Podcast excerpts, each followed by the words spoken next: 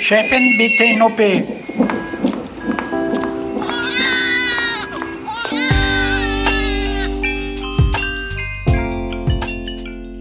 Hallo zum Güncast, der völlig unzensierten Sprechstunde mit Dr. Mandy Mangler, bei der es um die medizinischen, aber nicht nur medizinischen Seiten im Leben von Frauen geht. Wir sind Esther Kugelbohm und Julia Prosinger vom Tagesspiegel und freuen uns, dass du, Mandy, dir auch heute wieder Zeit nimmst für uns und Teil zwei des wichtigen Themas angehst, Lust und Erregung. Hm, hallo, ja klar, ich freue mich schon seit Wochen. Ich habe richtig Lust drauf. Das letzte Mal hat unsere junge Frau, die wir hier in diesem Podcast so liebevoll durchs Leben begleiten, ja erfahren, wie und wo ihr Körper Lust produziert, was da also anatomisch so abläuft. Heute soll es darum gehen, was ihr wie soll man sagen, kulturell Lust macht. Also vieles haben wir sozial gelernt, sind darauf konditioniert. Dass Frauen wesentlich seltener zum Orgasmus kommen, hat beispielsweise auch damit zu tun, dass weibliche Lust so lange vernachlässigt wurde. Also der sogenannte Orgasm Gap, der dann entsteht. Inzwischen hat sich da einiges getan. Es gibt jetzt zum Beispiel Bücher wie das von Katja Levina, Sie hat Bock. Es gibt inzwischen sogar Apps wie Oh My God Yes oder Better O, mit deren Hilfe man sich so bestimmte Masturbationstechniken antrainieren kann. Mandy, die letzte Folge äh, war sozusagen das Vorspiel. Oh Gott, sagt das überhaupt noch jemand? Du hast uns aber einen Masterinplan zum Orgasmus versprochen, den du entwickelt hast. Und bitte, bitte spann uns jetzt nicht mehr länger auf die Folter. Ja, also so ein bisschen so habe ich da Studien zusammengestellt, die sich mit diesem Thema beschäftigen und mit Dr. Laura Hatzler gesprochen, der Sexualmedizinerin, die auch ihren Teil dazu beigetragen hat. Also der Masterinplan zielt darauf ab, dass man sich mit seinem Becken und mit seiner Lust beschäftigt und dazu ist es am besten, man verinnerlicht sich die Anatomie und zwar nimm dir den Spiegel und dann fass Vulva und Vagina innen und außen an. Also das Ziel wäre bei dieser Übung, fass dich bis an die Cervix. Das ist so ein bisschen wie bei diesem Tantra-Konzept, fass alles an. Und was macht dir Lust? Also achte im Alltag darauf, was die Erregung bereitet und nimm das wahr. Mindfulness-based Intervention nennt man das. Also Achtsamkeitsübung, was dich erregt. Und wenn man mal darauf achtet, dann begegnen einem viele Situationen, wo man Lust verspürt, auch wenn es nur so ein ganz flüchtiges Gefühl ist erstmal. Und es gilt bei dieser Mindfulness-based Intervention, diese flüchtigen Momente zu erkennen und die bewusst wahrzunehmen. Also was macht mir Lust im Alltag? Gibt es da irgendwas, ähm, wo ich dann merke, ah, das spricht mich an und jetzt habe ich aber gerade was zu tun und kann mich dem nicht widmen. Und dann denk daran, was dir Lust macht und mach's dir öfter selber. Wenn du Orgasmen hast, dann mach weiter, weil je mehr Orgasmen, desto mehr Orgasmen. Mandy, aus dir wäre auch eine gute Yoga-Lehrerin geworden. Ich war schon äh, richtig abgedriftet in der Meditation. so, und dann haben wir jetzt den Höhepunkt des Masterin-Plans zum Höhepunkt. Wenn du dann einen Partner triffst und eine Partnerin, dann nimmst du den jetzt einfach noch in dieses Spiel, was du dir da erschaffen hast, dazu und guckst dir all deine Punkte an, an der Vulva, an der Vagina und so als richtig Fortgeschrittene kannst du es dann auch vormachen. Mm, schau an, so mache ich mir das. Mandy, da sind wir bei einem ganz wichtigen Thema. Unsere HörerInnen haben uns nämlich ähm, Fragen zum Thema Lust gestellt. Und eine war, wie man dem Partner, der Partnerin zeigt, auf was man steht. Und das Sprechen über Sex ist ja eine ganz eigene Kunst. Je jünger man ist, desto weniger Worte hat man auch dafür. In unserer kleinen Umfrage auf Instagram haben dann die Hälfte der FollowerInnen angegeben, dass sie sich nicht trauen, sexuelle Unzufriedenheit in der Beziehung zu thematisieren. Also die Hälfte. Mandy, hast du denn eine Idee, wie das Gespräch darüber losgehen könnte? Eine Möglichkeit ist natürlich, den Partner, die Partnerin zu fragen, was macht dir Lust? Was wolltest du eigentlich schon immer mal, was ich tue? Oder mh, hm, erzähl mir mal, Hast du eine Bucketlist für deine Sexualität? Und wollen wir uns die mal angucken? Also ist ein ganz, ganz harter Einstieg für so ein Gespräch, oder? okay, dann kannst du erstmal fragen, ähm, was, ähm, was macht dir Lust? Wie kann ich deine Lust steigern? Und von wie kann ich deine Lust steigern? Wie kann ich dir mehr Lust machen, damit dein Leben schöner ist? Kannst du ja dann kommen darauf, was kannst du machen, damit meine Lust sich steigert? Ich finde es halt so irre, dass wir uns ja kennenlernen, auf Dates miteinander gehen, sogar manchmal so formalisiert, dass wir darüber reden, ob man lieber Schoko oder Vanilleeis mag und vielleicht lieber Berge oder Oder Vanillesex. Genau. Aber dass wir eben nie fragen, auf was wir im Bett stehen. Ja. Dass wir es auch nicht gelernt haben, darüber zu sprechen. Ich hatte allerdings mal den, den umgekehrten Fall, oder ein paar Mal sogar, dass Partner, ähm, mit denen ich dann zum ersten Mal im Bett war, mich wie so eine Checkliste plötzlich währenddessen abgefragt haben. So, äh, Staccato, worauf stehst du? Sag mir jetzt, kreuze an. Und das fand ich dann wirklich schwierig, weil es ja generell schon so ist, dass Lust was total Individuelles ist. Also, dass es auch mit jedem Partner und mit jedem Mal sich anders verhalten kann und dass doch auch bei Männern nicht, nicht jeder Mann alles gleich empfindet. Also der eine hat total empfindliche Brustwarzen, dem, dann gibt's aber auch Frauen, denen ihre Nippel egal sind, dann ist es wieder andersrum. Und das ist doch was, was man miteinander aushandeln muss. Und deswegen hatte ich auf diese Checklist-Abfrage gar keine Antwort. Es ist ja auch so, dass ähm, viele ähm, sich gar keine Hilfe von außen suchen, was ja auch eine Möglichkeit wäre. Also unsere Hörerinnen sagen zu 96 Prozent, dass sie sich noch nie Hilfe gesucht haben. Aber es gibt ja eben ganz viele Sexualtherapeutinnen, es gibt Bondage-Kurse, äh, man kann bei der Berliner Sexexpertin Laura Merritt äh, sogar das weibliche Ejakulieren lernen, wenn man mag. Mandy, was empfiehlst du deinen Patientinnen? Ja, klassisch sexualmedizinisch ging man davon aus, dass Lust so ein automatischer Drive ist, aber jetzt weiß Mann und Frau, dass Lust was Responsives ist. Also Sex führt zu mehr Lust und das führt dann wieder zu mehr Sex. Also das ist ein positiver Kreislauf. Die weibliche Lust ist ja ein ganzes Geschäftsfeld geworden. Seit ein paar Jahren gibt es den Womanizer, ein Sexspielzeug, das aussieht so ähnlich wie eine weiße Apple-Maus, gibt's in allen möglichen Farben. Es gibt eine 30 Tage Orgasmusgarantie angeblich und über einen Zufallsgenerator kann man tatsächlich verschiedene Liebhaberfunktionen einstellen. Das Gerät wirbt damit, empfange jede Nacht einen anderen Liebhaber. Klingt Aber verdammt anstrengend, ehrlich gesagt. Wie soll das gehen? Also das durch verschiedenartigste Vibrationen und ah. Schwingungen, die das Gerät aus okay. stößt, strahlt. Was, was ich mich bei den ganzen Sextoys immer frage und ganz besonders bei der neueren Generation, die ja so ganz extreme Reize aussenden, ganz intensive Druckwellen auf das klitorale Organ. Ein Partner oder eine Partnerin kann doch das kaum mit der Zunge oder dem Finger nachahmen. Das heißt, ist es nicht gefährlich, dass man so darauf konditioniert mhm. wird? Also diese ganzen Sex-Spielzeuge, ja, das finde ich auch. Also ich finde, das könnte so der nächste Schritt sein zum Beispiel. Aber ähm, gerade wenn man anfängt, Sex zu haben, egal wie alt man dabei ist, dann bahnen sich da gewisse neuronale Strukturen, also Nerven.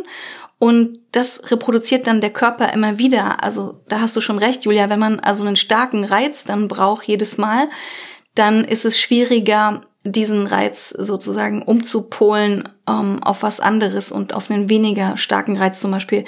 Deswegen finde ich jetzt als ersten Schritt erstmal zu gucken, was Finger und Zunge und andere Dinge unseres Körpers so bewirken bei dem jeweils anderen und bei dem Partner, mit dem man sich dann entscheidet, ähm, sexuell aktiv zu sein, das ist schon, glaube ich, eine ganz äh, kluge Sache.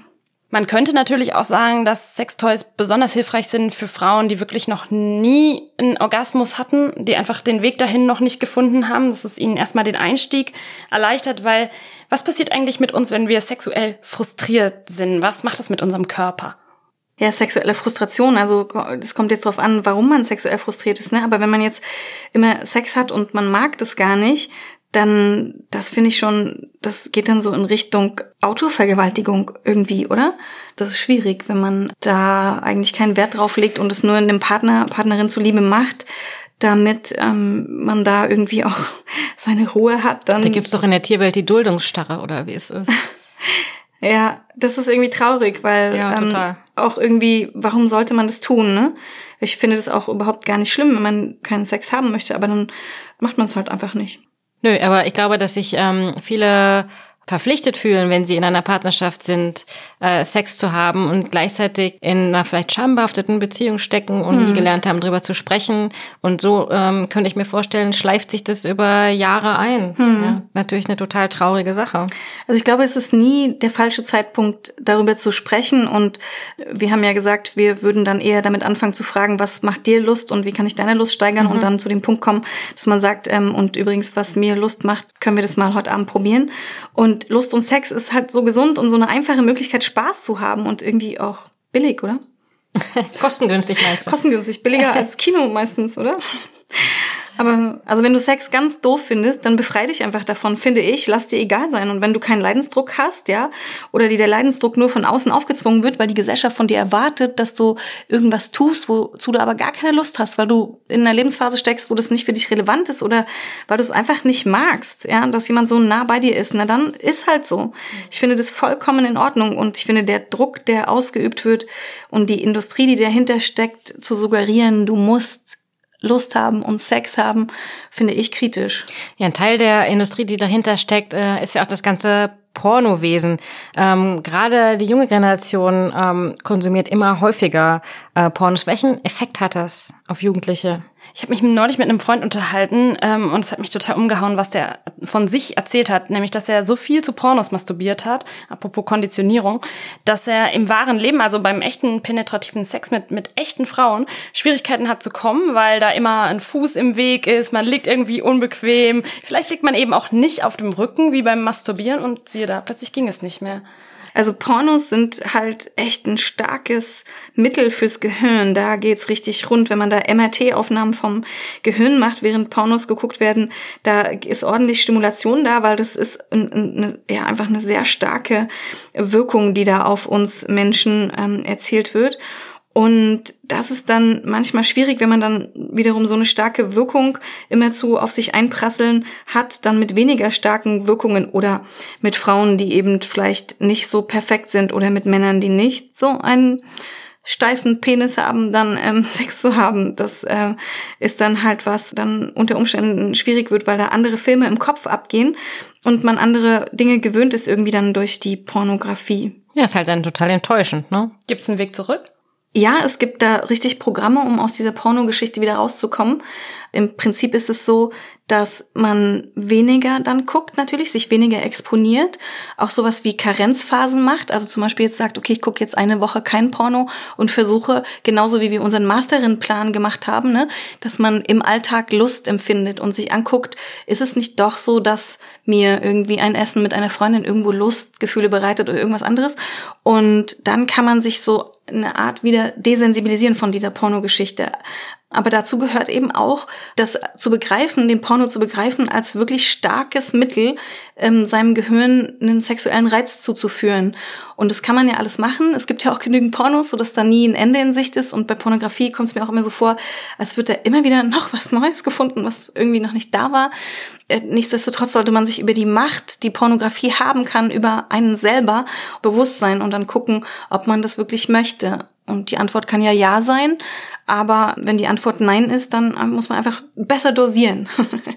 also wahnsinnig beeindruckend finde ich auch die gesellschaftlichen Folgen. Also welche Bilder von Sex uns, wie du richtig sagst, da vermittelt werden. Also eine Frau ist meistens immer verfügbar, mhm. darf gedemütigt werden nach Herzenslust. Ja. Sie ist im Prinzip nichts weiter als so eine Art quietschende Leinwand für den nächsten Cumshot und dann gibt's mhm. ein Close-up und mein Gott, also 80 Prozent aller Pornokonsumenten sollen Männer sein, habe ich in der Studie gelesen. Ja, und auch so interessant, weil wir das einfach so hinnehmen. Da, da sind die Frauen und die werden sexualisiert und es wird nicht auf die weibliche Lust abgezielt. Also die meisten Pornos, die zielen ja überhaupt nicht darauf aus, die Frau zu befriedigen, sondern ähm, den Mann zu befriedigen. Und stellt euch mal vor, ihr macht das Internet auf und da sind ganz viele Bilder und Filme drinne, die auf eure Lust abzielen, die euch Lust machen. Und das, das finde ich ganz toll. Gibt's aber für uns Frauen nicht. Naja, es ist ja nicht so, dass es es gar nicht gibt. Ne? Also es sind ja immer mehr Sexworkerinnen, die auch extrem selbstbewusst mhm. auftreten, politisch aktiv sind zum Beispiel.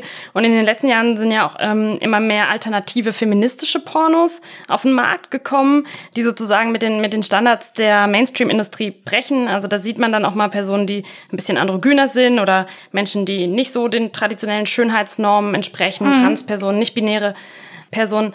Ich sehe da eher so das Problem, weil wir ja mit einer anderen Form von Pornografie aufgewachsen sind. Was macht man, wenn ein das, was man rational oder politisch so korrekt findet, nämlich diese alternativen Pornos, wenn eines dann einfach am Ende doch nicht antörnt? Ja, genau. Und das ist eben das, was ich aber auch meine, wenn man das Netz aufmacht und da so viel ähm, Pornografie für Männer drinne ist und wir Frauen, wenn wir Pornografie sehen, dann identifizieren wir uns mit der Akteurin. Das ist das, was bei uns passiert. Und das ist natürlich auch wiederum was gesellschaftlich gepoltes. Also die ganze Gesellschaft ist so darauf aus, dass uns dieser Sex auch irgendwie anturnt, obwohl das nicht auf unsere Lust abzielt. Und was kann man da tun? Das ist jetzt nicht in Studien hinterlegt, weil da gibt es keine Studien dazu, das ist eine These. Man kann ähm, sich dem exponieren, also diese Alternativpornografie, die finde ich ganz großartig, weil die eben Diversität so sehr lebt und auch Körper, die eben nicht ähm, operiert sind und normiert und alle gleich aussehen und alle aufgespritzt und sonst was sind, sondern die eben divers sind und die werden da sehr gelebt und zelebriert und als schön befunden. Und man kann sich dem exponieren, indem man diese Art von Pornos, wenn man eben überhaupt darauf steht, dann anguckt und sich vielleicht distanziert von den Mainstream-Pornos und sich dann langfristig eben äh, da die Lust findet, mit dieser Art von Pornografie umzugehen. Also es handelt sich dabei, und das sollten wir uns bewusst sein, um eine Konditionierung. Wir finden diese Pornos auch irgendwie erregend, die Mainstream-Pornos, weil wir gesellschaftlich so gepolt sind und weil wir uns mit der Frau, die dort ähm, als Objekt benutzt wird, identifizieren. Ich habe insgesamt festgestellt, dass Erregung für mich total lange Zeit meines Lebens immer die Erregung des Partners war, was ja auch irgendwie richtig ist, weil es soll ja beiden gut gehen und beide glücklich mhm. machen. Dabei aber irgendwann kam der Punkt, wo ich das nicht mehr trennen konnte, weil ich das so internalisiert hatte, mhm. diese Idee, dem Mann dienen zu wollen. Also was ist die Erwartung, die ich erfülle und was ist wirklich mein ureigenstes Begehren. Also ich sag mal, in Pornos sieht man die ganze Zeit Blowjobs, aber ganz selten, wie eine Frau oral befriedigt wird. Ähm, die zweitmeiste ähm, geklickte ähm, Pornokategorie weltweit ist ja lesbischer Sex. Also ich habe mit einer lesbischen Kollegin drüber gesprochen, warum Männer da so drauf stehen. Und die sagt, das ist eine Fantasie, äh, die machen das auch für ihn, also für den Mann, der den lesbischen Porno konsumiert. Es ist ja schließlich auch Gott sei Dank kein Konkurrent im Bild und er fühlt sich so in der Position, als mhm. dürfe er gleich dazukommen. Mhm. Und äh, sie sagte auch, dass sie sehr oft die Frage bekommt, Sag mal, fehlt euch eigentlich was, weil da kein Penis im Spiel ist? Und ihre Antwort, wir denken es uns natürlich nicht. Denn erstens, Zungen und Finger, wir haben es heute schon mal gehört, können ganz schön viel. Zweitens, manche Frauen, ob lesbisch oder nicht, mögen ohnehin überhaupt gar keine Penetration. Und drittens, es gibt ja Toys. Und spannend, sagte sie, ähm, seien aber auch die Rollenverteilungskämpfe. Was? Und total lustig, manchmal auch dazu führen kann, dass niemand überhaupt was macht. Ähm, also ich habe das bei Heterosex selber auch schon manchmal erlebt, also dass die Rollenverteilung im Eifer des Gefechts ausgehandelt wird, also dass nicht von vornherein klar ist, dass die Frau jetzt in der empfangenen Position oder in mhm. welcher Position auch immer ist. Das kann natürlich zum Kuddelmuddel führen. Genau, bei Instagram haben wir Lust abgefragt und da gab es den interessanten Begriff des Peggings, wenn also eine Frau sich ein Umschnalldildo umschnallt und den Mann ähm, anal penetriert. Und ich finde das sehr interessant, weil es so ein bisschen mit dem Rollenbild äh, auch spielt, was wir haben, dass das äh, normalerweise so nicht ist. Und äh, die Sexualtherapeutin äh, Dr. Laura Hatzler von der Charité hat mir das ähm, gut erklärt. Frauen haben eine höhere Fluidität der sexuellen Präferenzen. Also wir können uns besser anpassen an zum Beispiel Partner oder sexuelle Wünsche oder Dinge, die sexuell verfügbar sind in dem Moment. Das ist aber ganz schön krass. Also das heißt, wir stellen uns ein, wir sind quasi ein Sexchamäleon und stellen uns ein auf den entsprechenden Partner. Aber sind wir nicht einfach eh ein Chamäleon? Also haben wir nicht einfach immer gelernt, allen ja, zu gefallen und uns an alle Umstände anzupassen, weil mhm. wir so überlebt haben? Das ja. stimmt. Aber natürlich könnte das auch die Erklärung dafür sein, dass so unfassbar viele Frauen ähm, einen Orgasmus vortäuschen. Jeder dritte Orgasmus, hat die Queen's Uni in Kanada rausgefunden, ist immer noch vorgetäuscht.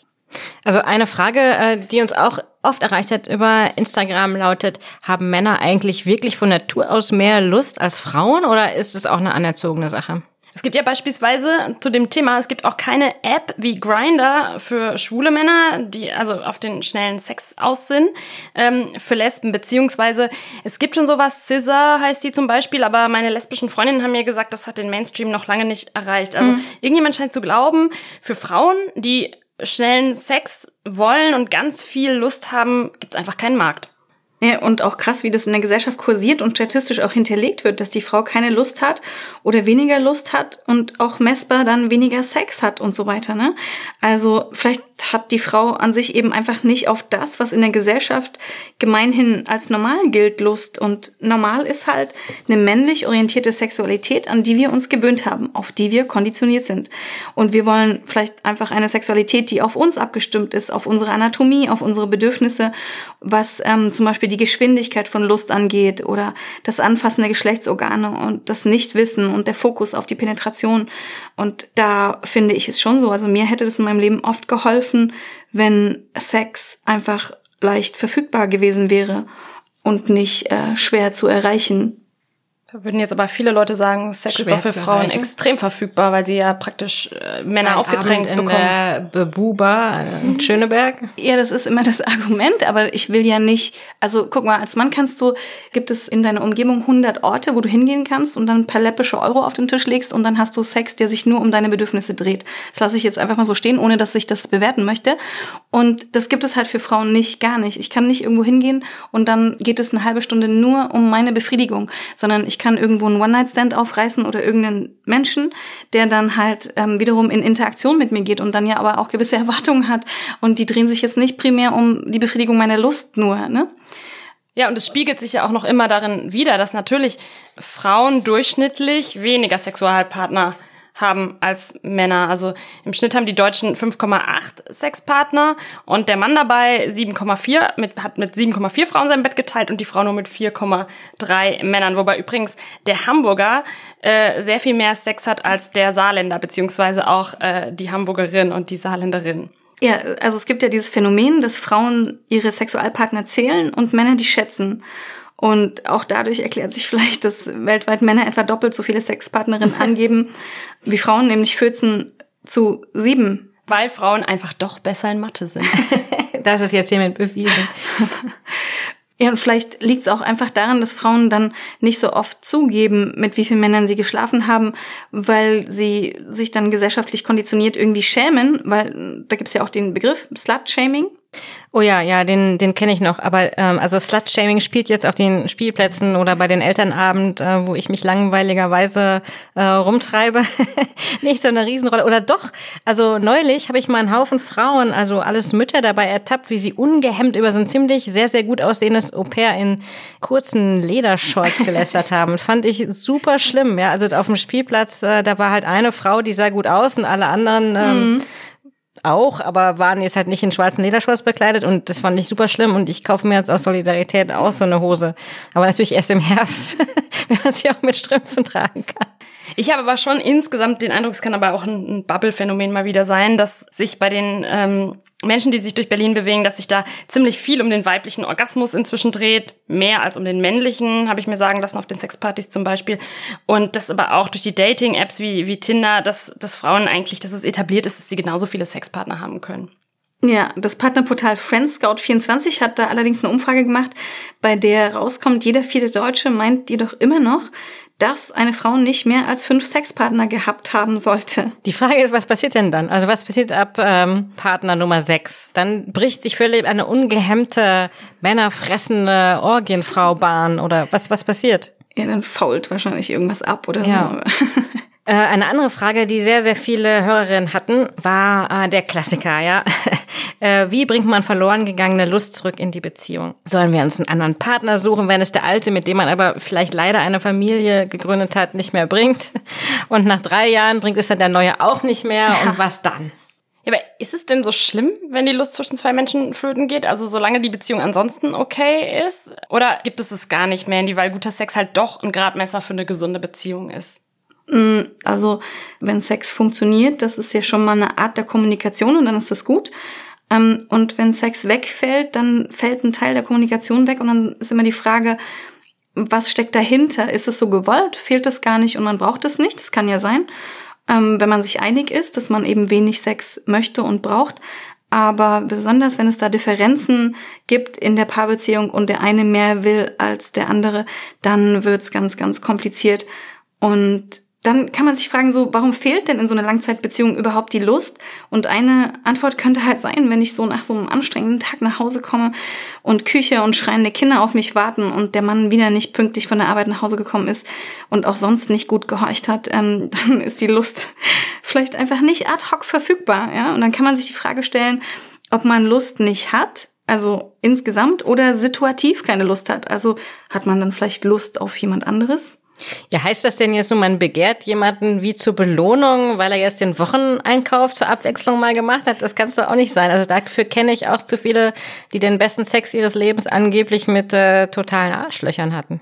Ja, das ist super interessant, weil das vielleicht auch wiederum darauf abzielt, dass die, wenn du mit einem äh, totalen Arschloch Sex hast, dann ist es vielleicht dir auch so ein bisschen egal und du kannst dich hemmungsloser verhalten und dann kannst du vielleicht äh, besser abschalten, deine Frontalkortex, über die wir schon geredet hatten im Zusammenhang mit Lust.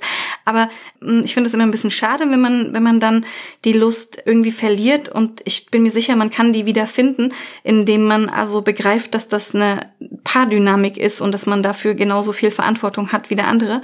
Und ich vergleiche das auch sehr gerne mit dem Blick aufs Meer oder mit so einem prasselnden, angezündeten Kamin. Das findet doch auch jeder eigentlich immer wieder schön, auch wenn man jetzt das hundertste Mal das Meer angeguckt hat, oder? Naja, man könnte sich auch anders einfach vorstellen, dass man sich vielleicht die sexuelle Befriedigung, wenn ansonsten alles super ist in der Beziehung, dass man die einfach woanders finden muss. Also ich kenne inzwischen viele Leute, die ihre Beziehungen geöffnet haben, zu offenen Beziehungen gemacht haben oder dann die dann zusammen als Paar in irgendwelche Gruppensexorgien gehen und und dadurch frischen Wind reinbringen. Natürlich nicht in Zeiten von Corona. Äh, das finde ich übrigens ist was für extrem Fortgeschrittene, eine Beziehung zu öffnen, weil das sagt sich so leicht, aber wenn man das zu Ende denkt und sich dann einfach nur mal vorstellt, ich öffne jetzt meine Beziehung, da kommt jetzt eine dritte Person rein und wenn man sich das vorstellt, was das alles bedeutet an Interaktion und wie komme ich damit zurecht, dass mein Partner auch diese andere Person anfasst oder von der angefasst wird oder von der befriedigt wird oder ähm, schöne tolle neue Gefühle äh, von der hat so. Also ich glaube wenn man das ähm, möchte und das ist ja völlig in Ordnung dann würde ich empfehlen dass man das zu Ende denkt und richtig gut bespricht was passiert wenn ähm, kannst du damit leben dass ein anderer mir ebenso tolle Orgasmen zaubert und ich da sehr viel Lust lebe. Also ich finde das ist was für Fortgeschrittene oder Total. Ich würde mich niemals, niemals, ich sage das hier in aller Öffentlichkeit, daran wagen wollen. ähm, also ich finde es auch hardcore. Und ich finde auch, manche Dinge kann man sich ja auch mal aufheben, so für, für die Rente. für die Rente. oh, da freue ich mich, wenn wir dann mit unserer imaginären Frau langsam auf die Rente äh, zugehen, dann haben wir noch ein richtig heißes Thema zu besprechen. Dann laden wir Dr. Ruth Westheimer, die 92-jährige Sexualtherapeutin, nochmal So Gott will. Also Mandy, du brichst eine Lanze für die Monogamie. Nee, ich vielleicht nicht für die Monogamie, sondern für die Frage nach Verantwortlichkeit. Wer ist jetzt verantwortlich dafür, dass ich Lust habe, mhm. ja? Und Monogamie meine ich damit nicht, sondern dass man halt, wenn man so äh, fortgeschrittene Sextechniken und einen dritten oder vierten oder auch Orgien gehören dazu, also wenn man die in Betracht zieht, dann sollte man sich klar sein, dass das eine ganze Menge auch an nicht sexuellen Emotionen mitbringt und emotional echt eine Herausforderung ist. Mandy, es ist ja aber auch eine komplexe Frage. Was heißt es eigentlich keine Lust mehr? Und wen stört es? Stört es die Person oder stört es die Gesellschaft, dass da keine Lust mehr ist, dass nicht so und so oft äh, die Ehe vollzogen wird? Also wenn man jetzt unbedingt seine Lust steigern möchte und so konservative Maßnahmen ausgeschöpft hat, dann gibt es verschiedene Mittel auch, um Abhilfe zu schaffen. Da gibt es Aphrodisiaka wie Ginseng, Safran und die Homöopathie behauptet, eine Pflanze wie Damiana sei die Lösung. Die kann man in allen möglichen Formen kaufen. Und dann gibt's noch Chemiekeulen. Ah, du meinst Viagra für die Frau? Ja, Pink Viagra wird es ja genannt. Und das war das erste zugelassene Medikament zur Luststeigerung bei Frauen. Flibanserin, Adi, bei hypoaktiven Sexualfunktionsstörungen, also äh, fehlende Lust heißt das eigentlich übersetzt. Hypoaktive Sexualfunktionsstörung. Wer stellt es fest? Die Gynäkologin oder? Also es muss verschrieben werden, dieses Medikament. In Deutschland ist es nicht zugelassen, aber in den USA kann man es beziehen. Und naja klar, man muss dann in den Dialog gehen mit seinem Arzt und das dann sich verschreiben lassen. Und das Interessante ist eben, dass in den Studien nachgewiesen wird, dass dieses Pink Viagra nur zu einer sexuell befriedigenden Sexualbegegnung mehr pro Monat führt. Ja, und das muss man also jeden Tag einnehmen. Nebenwirkungen sind Schwindel, Schläfrigkeit, Übelkeit und Erschöpfung. Eigentlich wurde es als Antidepressivum getestet und ähm, genau, also man geht also lieber mit seinem Arzt in den Dialog ja. als mit seinem Partner oder seiner Partnerin, der die mhm. nicht die Lust bei einem hervorrufen kann, die ja. man sich wünscht. Man versucht es medikamentös zu induzieren, das finde ich auch eben so, das muss man wirklich hinterfragen, ähm, weil eine Sexualbegegnung mehr pro Monat, also da das klingt nicht besonders verlockend, wenn ich es eine Kosten-Nutzen-Rechnung mache äh, mit den Nebenwirkungen, die du gerade ja. ähm, referiert ja. hast. Wenn man jetzt noch die Pille oben drauf nimmt. Genau. Dann ist man aber auch schwer beschäftigt mit Schlucken. Ne? Und das, das zweite Arzneimittel in den USA zur Behandlung der sexuellen Appetitlosigkeit ist dann Bremelanotid, Vilesi. Das ist ein Melanocortin-Rezeptor-Agonist. Maximal acht Dosen pro Monat kann man da spritzen, immer 45 Minuten vor dem Sex. Und dann gibt es einen Erregungsanstieg. Und da wurden in Phase 3 Studien, also in ganz guten Studien, 1200 Frauen untersucht. Und vor der Studie und nach der Studie wurde der Female Sexual Function Index gemessen. Das ist ein Fragebogen mit 19 Fragen zur sexuellen Lust. Wenn man möchte, kann man den googeln und selber mal für sich ausfüllen und den Score selber berechnen, also der Female Sexual Function Index. Da kann man dann Werte von 1,2 bei geringer Lust und 6 bei starker Lust erreichen. Und das Medikament wurde dann gegen Placebo über 24 Wochen getestet und der Score, den man beim Test bekommen kann, der stieg dann um 1,2 Punkte. Und bei 33 Prozent der Frauen in der Wirkstoffgruppe kam es zu mehr Lust und bei 17 Prozent der Placebo-Gruppe. Ja, das muss man nämlich immer in Betracht ziehen, dass auch, wenn man Placebo, also wenn man denkt, man kriegt was Aphrodisierendes, dass das dann eben auch zu einer Luststeigerung führt. Und das hat auch eine Menge Nebenwirkungen, oder? Ja. Übelkeit, Erbrechen, Bluthochdruck, Verfärbung in Gesicht und Brust, und Zahnfleisch. Beide Medikamente sind in den USA zugelassen und in Europa nicht. Sag mir doch mal, Mandy, also wenn ich das jetzt 45 Minuten vor dem Sex mir selber injizieren muss, allein das schon ein Downer, ja? Werde ich dann erregt, ohne sexuelle Handlungen auszuführen? Also ich setze mich einfach neutral auf einen Stuhl und werde erregt? Oder muss ich dann irgendwas machen? Nee, da muss man schon auch noch einen Trigger geben, dass Erregung eintritt. Also man kann jetzt nicht einfach spritzen und dann warten. Dann noch lieber Yoga. Ich habe nämlich gelesen, dass eine besonders tiefe, vielleicht so eine yogische Atmung extrem erregend sein kann. Mandy, liegt es an der Durchblutung? Die Durchblutung ist generell total wichtig. Es gibt Studien, die herausgefunden haben, dass Frauen, wenn sie Strümpfe beim Sex tragen, häufiger Orgasmen erleben. Und zwar Aber nicht bei 42 Grad, sondern wir reden jetzt von Kälte. Genau. Ja. Das führt dann halt dazu, dass mehr Blut ins Becken gepumpt wird. Das bedeutet einfach nur, dass da eine bessere Durchblutung stattfindet und nicht die kalten Füße das kalte Blut dann ins Becken transportieren und da ähm, alles zusammenschrumpft. Und es bedeutet natürlich auch, man fühlt sich so ganz wohl mit dem Partner, wenn man die alten Socken anlässt. Aber Atmung, Atmung wirkt ein bisschen auf den Beckenboden, den wir ja in der letzten Folge uns angeguckt haben. Bei jedem Einatmen bewegt sich der Beckenboden. Und das merkt man dann und deswegen können manche Frauen auch ähm, über die Atmung ein intensiveres sexuelles Erlebnis ähm, provozieren. Was ist mit der Sauerstoffanreicherung im Blut? Ja, auch so eine gewisse Sauerstoffanreicherung, Hyperventilation, also nicht so eine ganz schlimme Hyperventilation, dass einem schlecht wird, aber dass man so ein bisschen mehr atmet. Das, so ist ja auch das Stöhnen. Ne? Warum stöhnen wir? Warum atmen wir überhaupt so heftig und so? Das ist ja so ein automatisierter Prozess häufig. Bisschen Konditionierung ist auch dabei, aber ähm, wir atmen ja dann schwerer, als täten wir was Anstrengendes. Das wäre so, ja, bisschen anstrengend, aber so schlimm jetzt wie Joggen ist ja nicht.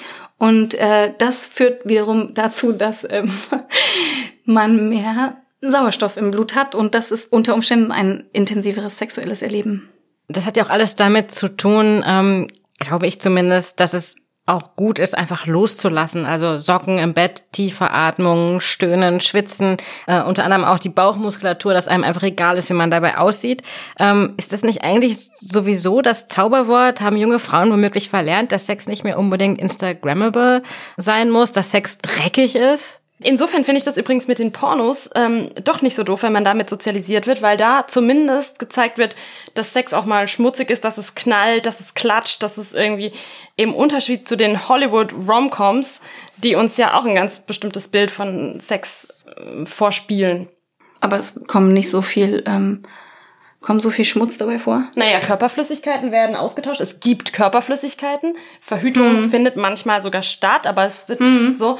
Ähm, und klar, Schweiß und man, das alles ja, äh, spielt eine Rolle. Spucke. Die ähm, Wimperntusche der Frau verwischt. Ja. Die, ähm, denn in den Hollywood-Filmen, mit denen ich groß geworden bin, sieht die Frau vorm Sex aus wie nach dem Sex. Mhm ein Beweis dafür, dass das dieses Thema Loslassen vielleicht ganz wichtig ist, kriegt man, wenn man das Buch von Kristen Gotzi liest. Das heißt, warum Frauen im Sozialismus besseren Sex haben. Und die These darin finde ich total einleuchtend, weil also Frauen in sozialistischen Ländern besser abgesichert sind durch zum Beispiel Lohngleichheit oder eine aktivere soziale Familienpolitik, suchen sie sich natürlich auch ganz oft unbewusst andere Partner. Sie entscheiden sich also häufiger für den besseren Liebhaber. Und nicht eben für den sogenannten Versorger. Also ich habe äh, mir ist eingefallen, dass das letztes Jahr äh, gab es ganz viele Artikel plötzlich in äh, Magazinen und mhm. im Netz, die alle behauptet haben, das sei eben gar nicht so. Also dass Gleichberechtigung dazu führt, dass man sich auch im Bett total egal wird. Und ich sage, es ist einfach doch viel praktischer, wenn es noch einen gibt, der sagt, wo es lang geht. Ich glaube, ehrlich gesagt, ich habe danach gegoogelt, es seien angeblich Studien gewesen und wir sind ins Archiv hinabgestiegen. Ich habe da nichts Evidenzbasiertes zu gefunden. Mhm. Äh, könnte es einfach sein, dass das einfach fake ist, dass das gar nicht stimmt? Mandy, denn eigentlich müssen wir doch mal sagen, dass Gleichberechtigung ist eigentlich wahnsinnig attraktiv, oder? Ja, also ich finde Gleichberechtigung den totalen äh, Unturn. Naja, ich, ich gehe mal davon aus, dass diese Studien mit einem gewissen Mindset entstanden sind, dass man also genau dieses Ergebnis erzielen wollte, um diese nervigen FeministInnen mhm. äh, endlich zum Schweigen zu bringen. Ich glaube übrigens auch, dass der größte Lustkiller ever, was glaubt ihr, was ich meine? Ich glaube, es ist wirklich das internetfähige Handy. Das sagt übrigens auch Ruth Westheimer, also die 92-jährige Sexualtherapeutin, die ich interviewt habe, genau das. Und sie rät deswegen zu verabredetem Sex. Also sagt Paare, ähm, denen die Lust so ein bisschen abhanden gekommen ist, macht euch einen Termin jenseits von Kindern, lasst die Handys draußen. Ja, weil sie sagt, die Lust kommt eben oft erst, wenn man sie ganz laut herbeiruft. Ja, oder wenn man sich ihr bewusst wird. Und da habe ich einen Mitbringsel dabei. Ähm, Moment. Esther kann mal aus okay, dem Korb. Okay, ich wühle in dem Kopf. Ich nehme diesen OP-Kittel, diesen grünen OP-Kittel weg. Jetzt ist das ein Zettel. Aha. Okay, soll ich verlesen, was da ja, steht? Ist es ein Gutschein? Ähm, Gutschein über dieses weibliche Viagra? Nein, ist es nicht. Also es, ist, es steht Top 5. Wie erhöht man sein körpereigenes Oxytocin? Sex auch mit sich selber, Kuscheln, umarmen, Freunde, Tiere, in die Augen sehen und zuhören, Meditation, Sport, Lachen. Ja, also Oxytocin ist ja dieses Bindungshormon und wir hatten ja viele Fragen dazu, wie das jetzt mit langjährigen Beziehungen ist und wie man damit umgeht mit der Lust und so weiter. Und genau, also das sind Möglichkeiten sozusagen für unsere Hörerinnen auch, ähm, ihre Oxytocinspiegel zu erhöhen und äh, was für sein eigenes Bindungsverhalten zu tun. Und jetzt habe ich noch was mitgebracht, müsst ihr noch mal hier reingreifen und dann was rausnehmen.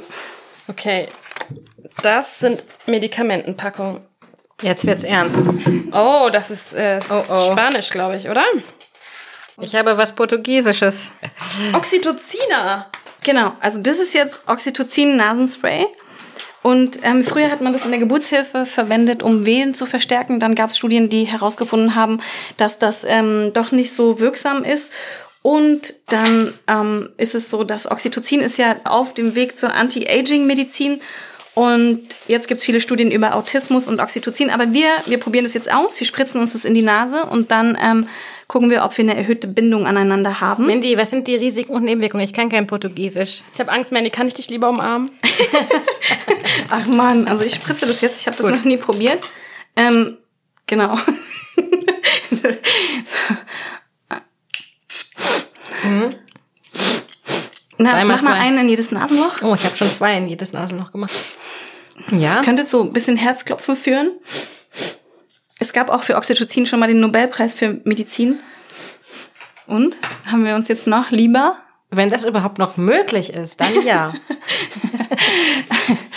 genau, das könnt ihr dann hören in äh, zwei Wochen bei unserer nächsten Folge.